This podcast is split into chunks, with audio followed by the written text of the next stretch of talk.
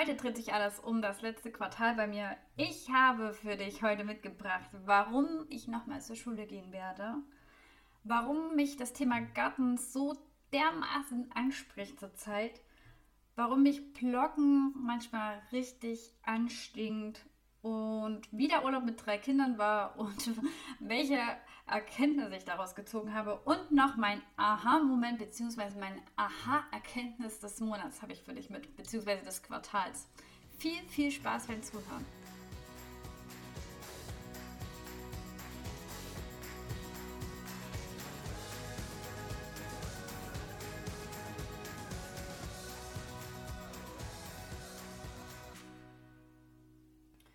Ja, ich habe gedacht, damit es nicht ganz so chaotisch wird, strukturiere ich ein bisschen diese Folge und fange mit den positiven Sachen an, die für mich, also aus meiner Sicht positiv sind und mich in den letzten drei Monaten und damit in dem Quartal betroffen haben. Ich merke in der letzten Zeit immer mehr, dass ich mich verändert habe, persönlich natürlich auch weiterentwickelt habe und auch andere Werte annehme, beziehungsweise meine Werte sich einfach mit dem Alter verändern. Ich glaube, das ist gar nicht so ungewöhnlich. Wahrscheinlich geht es jedem Menschen so, dass er im Laufe des Lebens bestimmte Werte überdenkt und sich Gedanken dazu macht, hey, wo will ich eigentlich mal stehen? Was macht mich so als Person aus? Was ist mir wichtig und was ist mir weniger wichtig?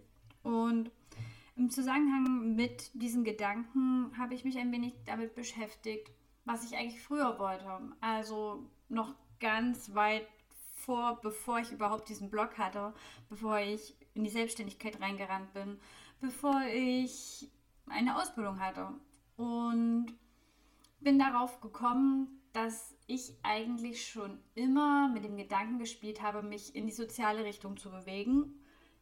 Jedoch Bürokauffrau gelernt habe. Ist einfach so. Ich habe im Büro gelernt. Warum auch immer. Ich glaube, wenn ich ehrlich zu mir selbst bin, wollte ich in gewisser Weise unabhängig sein zum einen zum anderen wollte ich meinen Eltern natürlich zeigen, hey, ich habe es total drauf, guck mal, äh, wie toll ich meinen Job mache. Hat auch ganz gut geklappt und mir waren vermeintliche Sicherheitsaspekte einfach tierisch wichtig im Sinne von, ich habe im öffentlichen Dienst gearbeitet, also ja, du bist abgesichert, du hast Kündigungsschutz, du genießt gewisse Vorzüge, die du vielleicht in der freien Wirtschaft nicht hast. Nichtsdestotrotz habe ich eigentlich die ganze Zeit gemerkt, und das merke ich natürlich jetzt auch durch den Blog, weil genau in die Richtung hat er sich bewegt, dass ich schon eher mein Steckenpferd im sozialen Bereich sehe. Sprich in der Arbeit mit Kindern, mit Erwachsenen oder mit ja, Spielideen, mit Kreativität. Und genau das habe ich in dem Wirtschaft- und Verwaltungszweig nicht. Du fragst dich vielleicht, warum erzählt ihr das jetzt alles so breit aufgefächert vorab? Das Ding, auf das ich hinaus möchte, ist Thema Quereinstieg. Ich habe in den letzten Monaten, und das habe ich gar nicht so öffentlich gemacht, wer meinen Blog verfolgt hat, vielleicht jetzt den einen Beitrag schon dazu gelesen, aber zuvor habe ich wirklich nicht mal mit Freunden darüber geredet, weil ich mir erstmal in der Sache sicher sein wollte und auch Angst davor hatte, in gewisser Weise dass mir mit reinredet und sagt, warum machst du das? Fakt ist, meine Selbstständigkeit läuft gut. Fakt ist, ich kann davon leben. Fakt ist aber auch, wenn eines Tages das hier nicht mehr läuft oder ich was anderes machen möchte, dass ich dann wieder in diesen Verwaltungsbereich reinrutschen müsste, all dieweil ich keine soziale Vorbildung habe. Und genau diese Gedanken haben mir schon, ja, gut zwei, drei Jahre immer wieder schlaflose Nächte bereitet. Ich kreise immer wieder darum, dass ich weiß innerlich, ich möchte nicht zurück ins Büro im Sinne von in die Verwaltung. Und das habe ich ganz lange schon gespürt, aber mich nicht getraut, das so auszusprechen. Ich weiß auch nicht warum. Einerseits klar, ich war noch im Anstellungsverhältnis und hatte Angst, dass irgendwie mein Arbeitgeber dann mir einen Brief schreibt mit, oh, passen Sie mal auf, das geht so nicht. Andererseits war es vielleicht auch, dass ich mir das schön geredet habe. Also mir selbst versucht habe, das schön zu reden und ich habe für mich auf jeden Fall jetzt nach langer Überlegung den Entschluss gefasst, dass ich in die soziale Richtung doch einsteigen möchte, voll und ganz. Viele denken schon immer, ja, die ist bestimmt Pädagogin oder nein, bin ich nicht. Bin ich tatsächlich nicht. Ich habe mir unheimliches Wissen angeeignet. Ich habe auch Kurse besucht und beschäftige mich den ganzen Tag mit dem Thema, aber ich habe keine Vorbildung in dem Bereich. Und Daraufhin habe ich gedacht, das ist bestimmt tierisch einfach. Man hört so oft Quereinstieg, man hört so oft davon, dass man studieren kann in Deutschland, auch wenn man nicht jetzt die Vorerfahrung hat. Und tatsächlich musste ich feststellen, es ist gar nicht so einfach, wie es sich meistens anhört. Ähm, ich muss dazu sagen, Bildung ist Ländersache. Also wenn ich jetzt hier davon rede, dann spreche ich besonders von Bundesland Thüringen, weil ich einfach hier lebe. Es kann in Berlin schon wieder ganz anders aussehen. De facto ist es hier aber so, dass ich durchaus zum Beispiel hätte Sozialpädagogik studieren können, aber es wird eine Vorbildung in diesem Fachbereich verlangt. Und das habe ich einfach nicht. Ich habe es nicht. Ich bin Bürokauffrau, ich habe ein paar Weiterbildungen, ich habe die Selbstständigkeit, die im sozialen Bereich angesiedelt ist, aber ich habe keine soziale Grundausbildung.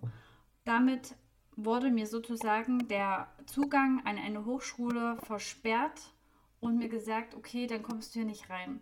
Ich habe damals kein Abitur gemacht und mir wurde das auch nicht, ich, mir hat eine Bekannte erzählt, dass ihr das in der Verwaltung mit der Prüfung anerkannt wurde. Also mir persönlich wurde das nicht anerkannt. Ich weiß, glaube ich, dass wir mittlere Reife dazu geschenkt, sage ich jetzt mal, ist übertrieben, aber dazu bekommen hätten mit Abschluss, aber die hatte ich ja schon. Und auch die Weiterbildung bringen mir in der Hinsicht nichts. Das Einzige, was ich machen könnte, tatsächlich wäre im Bereich BWL jetzt aufbauen, studieren oder im Bereich ja, Verwaltung da aufbauend etwas machen, was ich nicht möchte. So, daraufhin habe ich ähm, mich damit auseinandergesetzt, wie das denn mit dem Quereinstieg sonst äh, funktionieren könnte. Habe dann mit den Fachhochschulen telefoniert, mit Agentur für Arbeit. Ich habe mit Leuten telefoniert, die Quereinstiege geschafft haben, die äh, jetzt ein bisschen älter als ich sind. Die sind damals, muss ich sagen, nach der Wiedervereinigung gab es da wohl mal ein Programm im Bundesland, wo man recht leicht den Studienzugang bekommen hat, auch Fachfremder. Das gibt es nicht mehr. Und ja, die, die Aussage oder die, das Fazit des Ganzen ist es, dass ich ein Abitur für die Fachrichtung brauche. Ein, das nennt sich in Thüringen allgemeine Fachhochschulreife und erst dann den Zugang auf soziale oder zu sozialen Studiengängen hätte. Alternativ hätte ich die Möglichkeit, eine Erzieherausbildung abzulegen. Mir würde mit meiner Ausbildung quasi anerkannt werden, dass ich diese Ausbildung in drei Jahren in Vollzeit machen könnte. Die Erzieherausbildung ist in unserem Bundesland immer noch unbezahlt. Das muss ich dazu sagen, es ist so. Und hier gibt es noch nicht diese Quereinstiegsprogramme wie schon in anderen Bundesländern. Ich glaube Nordrhein-Westfalen, aber ähm, ich bin mir nicht sicher. Ich glaube Nordrhein-Westfalen war eines der Bundesländer, die das schon bezahlt anbieten. Und ja, ich habe mich halt jetzt länger mit diesem Gedanken befasst, was ich mache. Und schlussendlich habe ich mich dazu entschieden, dass ich das Fachabitur jetzt nachhole. Werde ab August, also den 19.08., ein ganz normaler Schüler sein, das Abitur nachmachen. Und wenn das erfolgreich schaff, äh, wenn ich das erfolgreich abschließe, werde ich die ja, studieren gehen. Ganz einfach studieren gehen, aber eben im sozialen Bereich.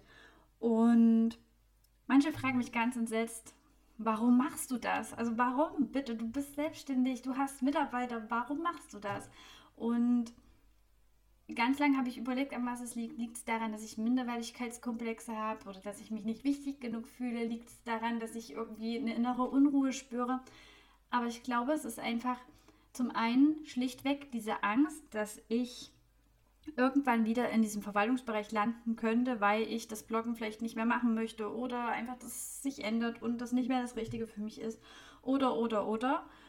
Und zum anderen ist es einfach verdammt nochmal, weil ich es möchte. Einfach weil ich es möchte, weil ich es für mich persönlich möchte, weil es mich interessiert, weil es genau das ist, was mich ja, bewegt und genau das ist, was ich gerne machen möchte in Zukunft oder zumindest daraus schöpfen möchte in meinem Berufsalltag. Im besten Fall natürlich hier für diese Seite und diesen Podcast und alle anderen Projekte, die ich mit auf die Beine gestellt habe. Und ja, was äh, ich bei dieser ganzen Sache auf jeden Fall tierisch krass finde, mir wurde zum Beispiel gesagt, dass ich für die Erzieherausbildung, also wenn ich die hätte versuchen wollen oder eben mich für diese Variante entschieden hätte, hätte mir auch mein beruflicher Alltag nichts gebracht, mir hätte auch meine Vorbildung nichts gebracht und auch meine Weiterbildungen. Ich hätte in drei Monaten ein Vollzeitpraktikum ableisten müssen, das nennt man Anerkennungspraktikum. Und dieses äh, hätte ich unbezahlt machen müssen natürlich. Und genauso wäre es auch mit, dem, mit der Uni gelaufen. Also ich hätte dann auch dort, also ganz viele machen ja auch dieses freiwillige soziale Jahr, ich hätte auch dort ein Anerkennungspraktikum machen müssen und das eben unbezahlt.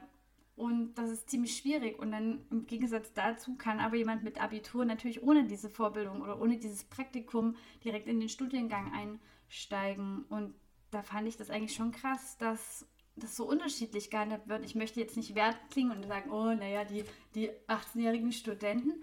Aber ich finde es krass, dass Leute, die gestanden sind, die auch wissen, was sie möchten, die auch gewisse Vorbildung genossen haben, dann doch solche Schlangenlinien, sage ich mal, laufen müssen, um dann Zugang sich zu verschaffen. Und dieses Anerkennungspraktikum mit äh, drei Monaten Vollzeit oder jetzt eben die Schule in acht Monaten, also das steht in keinem Verhältnis für mich, weil ich habe dann einfach am Ende den Abschluss, den ich brauche und bei dem Praktikum habe ich gar nichts. Und die Dame, die mir diese Info gegeben hat, hat dann gemeint, das ist auch tierisch ähm, schwierig immer, wenn dann Mütter aus der Arbeitslosigkeit kommen und sagen, hey, ich würde gerne die Erzieherausbildung machen in Thüringen, dass die quasi das noch nicht mal von der Agentur für Arbeit bezahlt bekommen, weil es ist ein Praktikum und dann in der Zeit bekommen die kein Geld. Und ja, was läuft da falsch? Also ich denke mir die ganze Zeit, was läuft da falsch? Das einfach mal dazu. Ich habe überlegt, ob ich noch eine gesonderte Podcast-Folge allgemein mal dazu machen sollte, welche Möglichkeiten man eigentlich als Frau hat, sich finanziell da wirklich unter die Arme greifen zu lassen.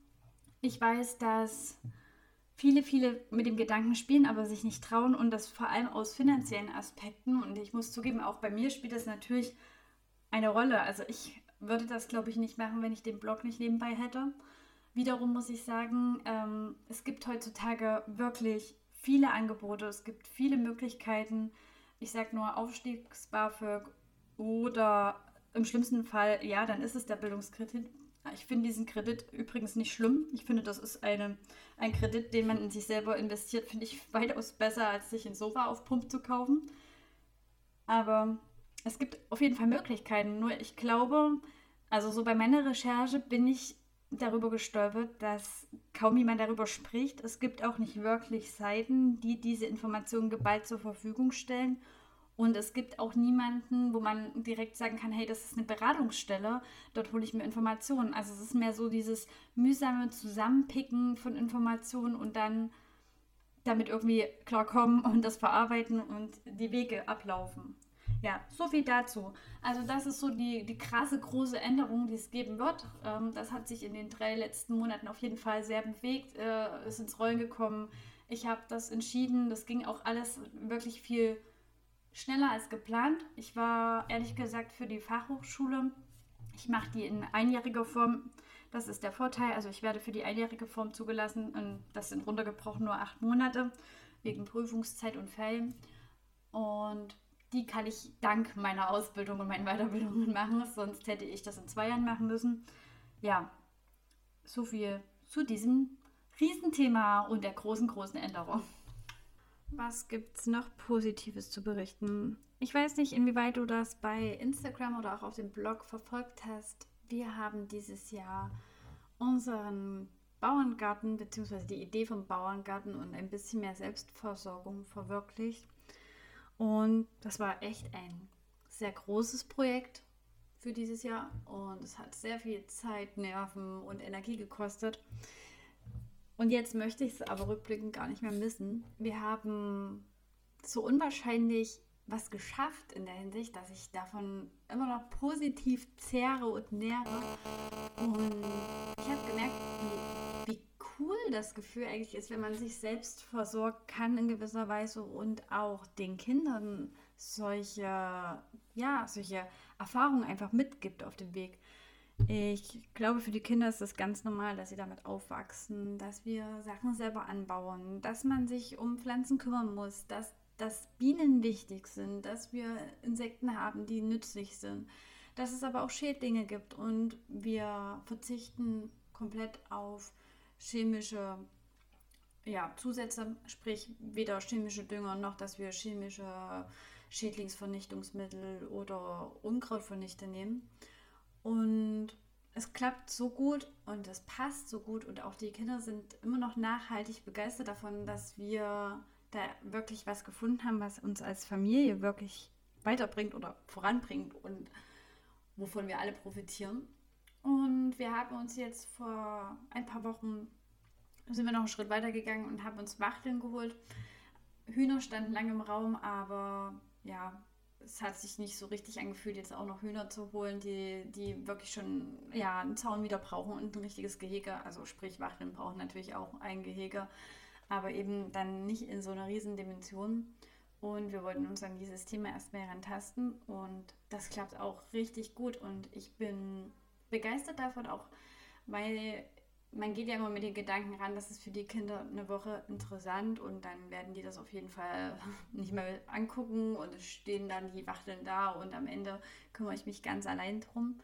Aber was gar nicht. Also es ist tatsächlich jetzt nach, ich glaube, wir haben sie jetzt zwei Monate, ja, nach acht Wochen immer noch so, dass die Kinder voll dabei sind, dass sie sich um die Wachteln kümmern, dass wir natürlich Eier davon haben, die wir essen. Und auch da sehen sie, hey, wenn ich mich gut um ein Tier kümmere, dann habe ich was davon.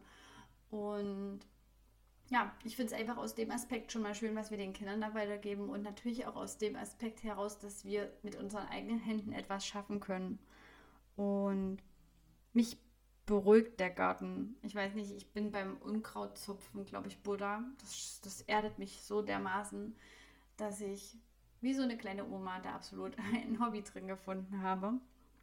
Und ich habe für mich erkannt, dass ich, glaube ich, ohne Garten nicht mehr, nicht mehr leben könnte. Klingt jetzt ein bisschen hochgesteckt, aber ich glaube, ich brauche den Ausgleich einfach. Und Gleichzeitig musste ich aber auch da merken, dass im Sommer, natürlich, wir haben hier fast 3000 Quadratmeter, der Garten richtig viel Energie von uns verlangt und viel Arbeitseinsatz. Und dadurch natürlich sowas wie Nähen oder, oder Töpfern habe ich auch für mich entdeckt, da etwas kürzer kommt. Also ja, es ist aber, glaube ich, ein schöner, ja, schöner Zeitvertreib und auch eine, eine Sache, wo ich gerne meine Zeit dafür hergebe trotzdem natürlich weniger an der Nähmaschine. Auch beruflich habe ich Positives zu berichten im Hinblick auf Mama hoch 2 natürlich. Ich habe im letzten Quartal, glaube ich, so oft wie noch nie Interviews gegeben. Ich muss da tatsächlich mittlerweile ein bisschen haushalten. Die meisten Interviews waren zum Thema Social Media und Bloggen, Online-Marketing, Influencer, ja, Reichweitenaufbau und so weiter und so weiter. Ich hatte ein ganz großes Interview, das ist in mehreren Tageszeitungen erschienen zum Thema Facebook-Gruppen. Ich weiß nicht, ob du es schon mitbekommen hast. Ich habe bei Facebook eine Mama-Gruppe mit knapp 26.000 Mitgliedern. Die nennt sich die Mama-Gruppe Powered by Mama hoch 2. Sehr naheliegend. Und das andere Interview ging hauptsächlich um das Thema von zu Hause aus arbeiten, also dieses Digital Nomade Thema, wobei ich mich darin immer nicht sehe. Also ich sehe mich nicht als ortsunabhängiger Arbeitender, ganz allein schon, weil ich einfach hier wohne, meine Kinder hier habe, mein Büro hier habe. Ich könnte mir nicht vorstellen, dass ich jetzt ja rumreise und monatsweise von A und B und C aus arbeite. Tatsächlich ist es aber so, dass ich ähm, jetzt im Urlaub zum Beispiel gemerkt habe, es klingt jetzt wieder wieder Widerspruch an sich, aber ja, ich habe im Urlaub gearbeitet und das ging auch von Italien aus. Also in der Hinsicht habe ich einen sehr ortsunabhängigen Job, da muss ich den Leuten recht geben und genieße das auch sehr natürlich und auch die Zeiteinteilung. Wobei das sich immer so schön anhört und wahrscheinlich auch die Vorstellung immer von, von meinen Zuhörern und Lesern so ist, ja, die Sabrina, die macht da Blogbeiträge, wann sie keine Lust hat und die arbeitet auch, wann sie Lust hat und wenn sie keine Lust hat, arbeitet sie halt nicht und die bekommt trotzdem Geld. So ist es tatsächlich nicht. Ich bin mittlerweile sehr strukturiert. Ich habe sehr feste Arbeitszeiten. Ich habe auch mir feste Aufgaben für die Woche gesetzt und arbeite das wirklich stur ab, weil ich glaube, sonst wäre der Laden schon ja, 2014 wahrscheinlich vor die Runde gegangen. Es gehört sehr viel Disziplin dazu. Es gehört auch sehr viel Wissen aneignen dazu und auch immer wieder neu auslegen, neu umdenken, neue Blickwinkel einnehmen. Und das ist für mich einerseits die Herausforderung und ich liebe das. Andererseits ist es natürlich auch so eine Sache, dass es manchmal zermürbend ist. Und das ist, glaube ich, die perfekte Überleitung, um auf die negativen Sachen einzugehen, denn ich habe in den letzten Quartal sehr oft darüber nachgedacht, was, also allgemein meine Arbeit, wie die, wie die, wie die ist, wer ich sein möchte, wie ich dastehen möchte. Vielleicht haben es einige schon gemerkt, dass auch Mama hoch zwei, also nicht nur, dass sich die Optik geändert hat, sondern auch die Themen sich so ein bisschen in Richtung Familie, natürlich wie schon immer, Familie, do it yourself auch schon immer und auch dieses Nähthema ist schon immer dabei, aber ich glaube, ich bin in diesem Land, Landleben ganz gut drin. Ich weiß, was ich nicht sein werde. Ich werde nie der Lifestyle-Blog mit Fashion sein. Ich werde nie Tipps dazu geben, wie man sich die Haare, keine Ahnung, lockt oder, oder Strähnchen färbt oder Schminktutorials. Ähm, genauso sehe ich mich halt nicht als rein Produkttester.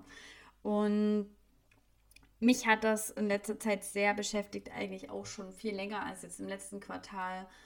Gerade auch das Kooperationsthema. Man hat eine irrsinnige Verantwortung den Lesern gegenüber und natürlich auch sich selbst gegenüber. Und mich ärgert das teilweise, wenn ich Blogger beobachte, wie gut die anfangen, wie viel Potenzial die haben oder auch bei Instagram Leute, wo ich sage, hey, die sind so gut und dann entwickeln die sich zu, ja, ich sage immer einem Shopping-Kanal. Also dann dann passiert irgendwas und sie bekommen Geld oder Produkte und, und in dem Moment verbiegen die sich so für die Produkte. Und für mich war das schon immer dieser Drahtseilakt. Ich kann, glaube ich, ja, für alle sprechen und sagen, dass man in gewisser Weise wird man natürlich käuflich. Das ist so. Also, ich meine, brauchen nicht drüber reden. Wenn ich eine Firma habe, die ich gut finde, die bezahlt mir Geld, ich werde nicht sagen, dass das blöd ist. Ähm, trotzdem, glaube ich, sollte man sich immer diese Hintertür offen halten und bestimmte Sachen einfach nicht machen. Und ich habe gemerkt, so wie ich mich verändert habe, dass ich immer mehr Sachen kritisch sehe. Also China-Plastispielzeug zum Beispiel oder irgendwelchen Ramsch, einfach nur irgendwelche Ramsch. Oder ich hatte eine Kooperationsanfrage, das kann ich euch mal erzählen, zu einem Joghurt. Und dieser Joghurt ist meiner Meinung nach einfach nur Zucker und Plast. Und ich kann, ich kann das nicht vorstellen. Ich kann das nicht gutes Gewissen euch erzählen, dass das gut ist. Das geht einfach nicht. Oder noch als Mahlzeit verkaufen. Aber sehe dann eben, dass Blogger A, B, C, D das doch gemacht hat. Und das fühlt sich für mich dann irgendwie immer so an, wie bin ich hier eigentlich richtig? Oder will ich das überhaupt? Will ich so jemand sein? Will ich mit so jemandem in eine Schublade gesteckt werden? Will ich mich mit solchen Leuten messen, die sich wirklich dann, ja, verkaufen in jeder Hinsicht und auch ihre Kinder teilweise verkaufen. Und ich glaube, diese, ja, Abwägung, wo, wo fängt vertretbar an und wo hört vertretbar auf und wo fängt Kinderverkaufen an und wo trage ich mein Privatleben zu viel nach außen, wo ziehe ich denn allgemein die Grenze, die ist unheimlich schwierig und ist auch für mich immer noch schwierig. Und dann eben auch dieser Cut zwischen privat und beruflich. Das ist irrsinnig schwierig. Und genau das hat mir sehr viel Kopfzerbrechen bereitet. Ich will nicht sagen, dass es nicht immer noch so ist. Ich glaube, ich denke da immer noch sehr viel drüber nach. Und ich weiß nicht, wie lange ich das machen werde. Ich weiß auch nicht, ob ich mich nochmal umentscheiden werde und mich nochmal irgendwie, keine Ahnung, nochmal mehr zurückziehen werde.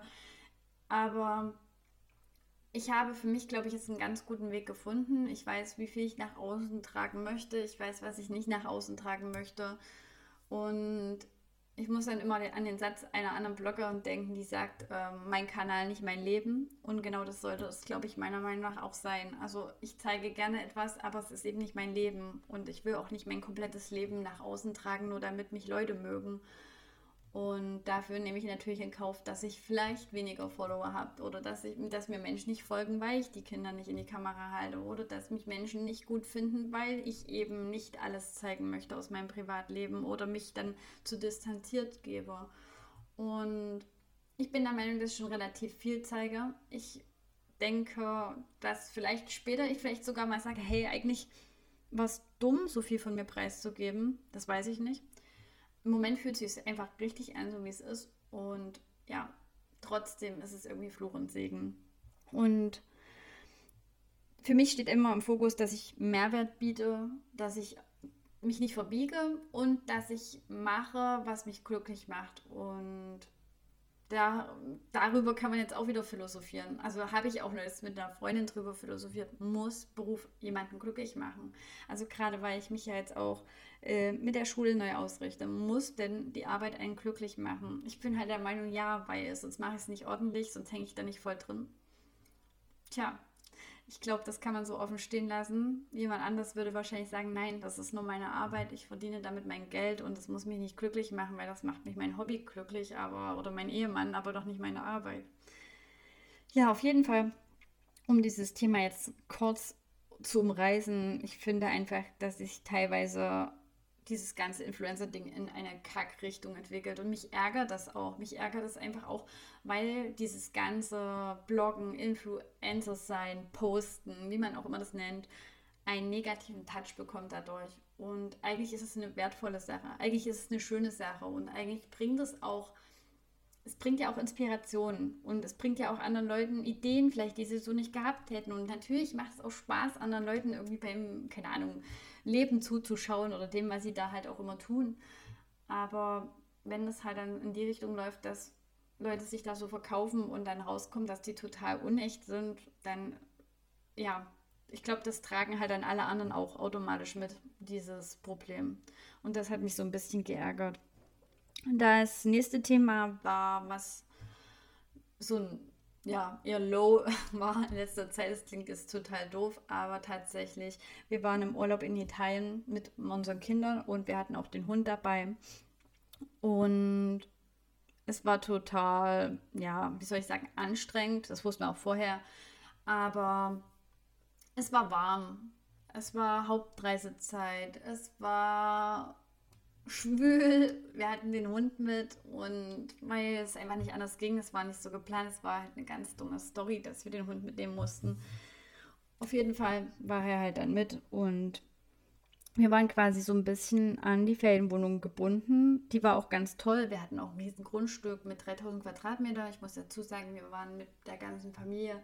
Und doch habe ich oft in dem Urlaub gedacht, krass, wie sich eigentlich Urlaub mit Kindern ändert. Und das habe ich auch bei Instagram gepostet. Und daraufhin hat, aha, ein, zwei Leute haben dann geschrieben, ja Mann, nimm die Kinder doch mit und mach doch mit denen dein Ding. Also, weil ich zum Beispiel aufgeführt habe, mal mit dem Partner in Ruhe essen gehen, wäre ja mal schön. Aber mach das doch mit den Kindern. Aber es ist einfach nicht das Gleiche. Es ist nicht das Gleiche und es ist auch okay, dass das jetzt so ist. Und ich wusste das auch vorher, dass das jetzt ein paar Jahre so sein wird. Aber doch habe ich manchmal das Gefühl, dass es ganz schön wäre, einfach mal mit dem Partner eine Woche in Italien zu sein und dass mein, auch meine kompletten, meine Tage ganz anders geplant und strukturiert werden. Ich würde wahrscheinlich komplett andere Sachen machen und es ist halt jetzt nicht. Und das muss ich eben aufschieben. Und dann kommen wieder Menschen, die dann sagen, ja, du kannst doch nicht aufschieben bis irgendwann. Und ich selber schreibe in meinem Buch ja im ersten auch, dass man nicht seine Pläne immer so, ja, das mache ich mal nach dem Kind, äh, so schieben sollte. Aber tatsächlich habe ich da gemerkt, ist es bei Urlaub doch so.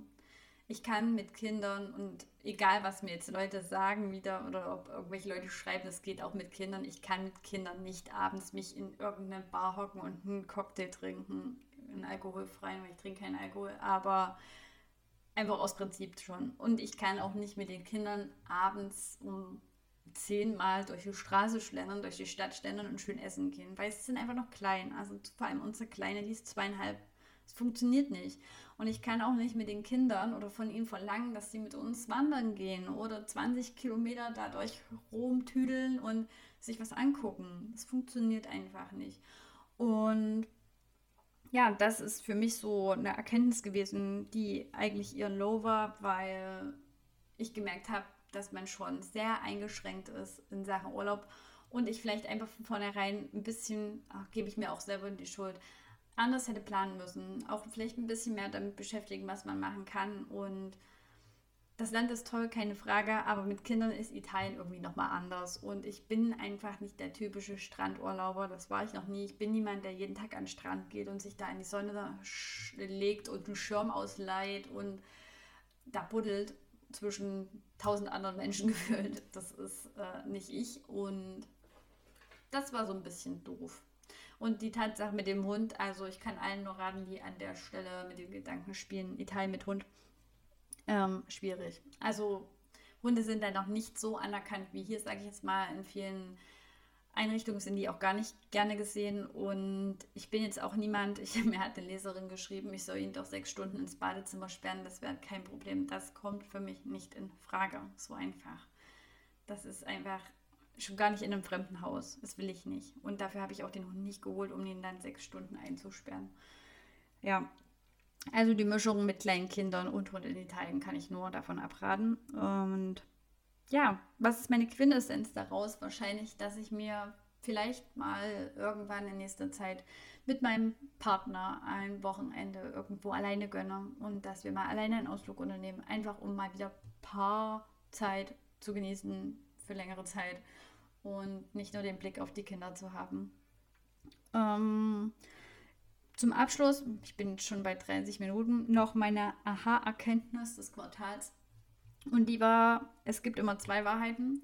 Ich habe ganz oft gemerkt in Gesprächen mit Freunden oder auch meinem Partner oder anderen Menschen, dass tatsächlich ich mir immer wieder vor Augen, vor Augen heißt das so, ich glaube, rufen muss, dass es zwei Wahrheiten gibt in jeder Hinsicht. Also gerade bei Erziehungsthemen, gerade bei Themen, die jetzt ich weiß nicht, das dümmste Beispiel ist heruntergebrochen, wenn man einen Film sieht. Es ist tatsächlich so, dass ich oft feststelle, ich und mein Partner haben den äh, gleichen Film geguckt, aber einen verschiedenen Film gesehen, weil er ganz andere Sachen wahrnimmt und ich eben auch. Und so ist es auch bei der Erziehung. Also ich kann Sachen gut finden und er schlecht und wir können beide recht haben und ich glaube, das Ziel sollte es nicht immer sein, zu sagen, hey, du bist falsch oder du hast Unrecht, sondern vielleicht einfach zu sagen, hey, es ist okay, du hast deine Wahrheit, ich habe meine Wahrheit, du hast deine Wahrnehmung, ich meine. Und vielleicht haben wir beide einfach recht. Und jeder macht es auf seine Art und Weise gut. Und ich glaube, das würde schon ganz viele Probleme aus dem Weg schaffen. Und ich habe noch was ganz Tolles in der Zeitung gelesen. Und das war das hat ein Forscher, ich glaube aus Manchester war der gesagt, dass man sich immer fragen sollte, ist es in 20 Jahren noch wichtig? So, damit schließe ich die Podcast-Folge ab. Ich würde mich freuen, wenn du meinen Kanal abonnierst und beim nächsten Mal dabei bist. Tschüss!